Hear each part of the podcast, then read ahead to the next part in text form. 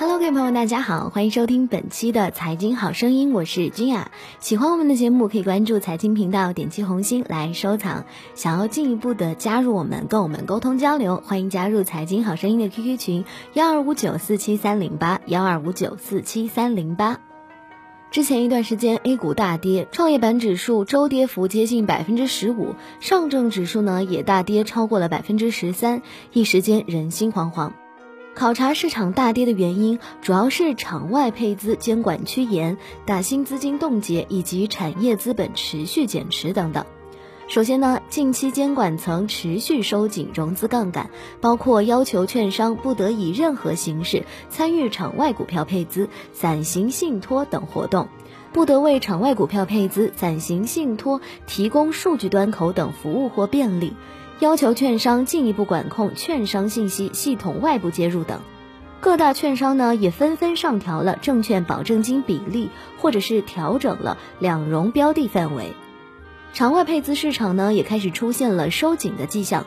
不过，这一因素虽然短期可能造成市场流动性扰动，但中长期来看呢，则更有益于市场的健康平稳发展。其次是新一轮打新展开。本轮新股预计共募资四百一十六亿元，初步预计整体冻结资金将超过七万亿元，对市场流动性产生较强的短期冲击。最后呢，是产业资本的持续减持。今年以来，产业资本净减持接近四千六百亿元，远超过二零一四年全年一千一百四十九亿元的净减持。其中呢，光五月份就减持了一千三百四十二亿元。六月前半月的减持呢，也近八百亿元，这对市场产生较大的压力，尤其需要警惕一些估值过高股票的减持动作。其实呢，现在 A 股的问题不是有没有泡沫，或者是泡沫达到了什么样的程度，而是这一次的调整跟此前的调整究竟有什么不一样？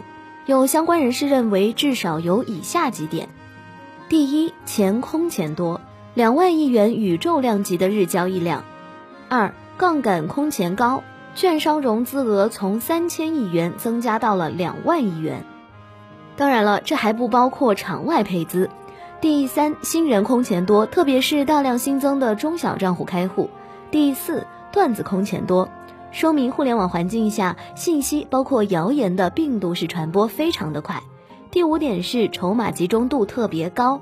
允许申购自家管理产品，导致原来偷偷摸摸的老鼠仓变为明火执照。第六点是高管减持套现和公司定增空前多，这会让市场预期未来的供给量大幅的增加。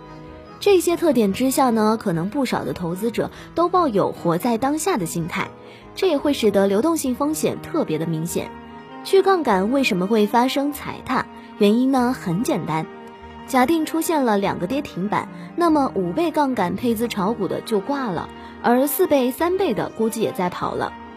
杠杆在两倍以下，甚至没有杠杆的，恐怕呢也都在想：为什么我要 hold 住呢？我为什么不跑呢？而融券做空的呢，也会趁机加仓捞上一把。一旦形成下杀合力，破坏性啊就会变大。来是先后来的，跑呢可能是一起跑。因此，在泡沫还不是足够大的时候，确实是条条更健康。牛市应该还没有结束。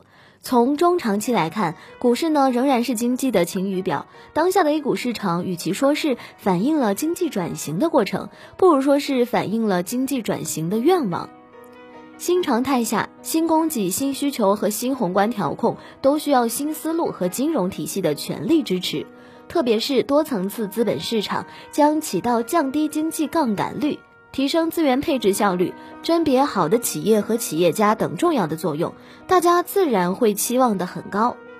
我们相信，在未来的中国增长、创新和开放的过程当中，资本市场呢将起到决定性的作用。目前呢还是粗放的增长，压力测试和投资者教育的必经阶段。不过呢，良好的宏观审慎政策和严密的事中事后监管体系将优化交学费的过程和负面效果。投资呢，其实就是两句话：一是当风起来的时候猪都会飞；二是当潮水退去的时候千万不要裸泳。历史的经验告诉我们，全球化环境下导致音乐停止的冲击主要来自于外部。根据最新的决议和经济的表现，有相关人士仍然判断，美联储九月加息的概率呢会在百分之七十。风险资产要慢熊不要快熊，美元要慢牛不要快牛，管理者呢都是这个心态，古今中外啊概莫能外。好了，以上就是今天财经好声音的全部内容，感谢各位的收听，我是君雅，我们下期节目不见不散喽。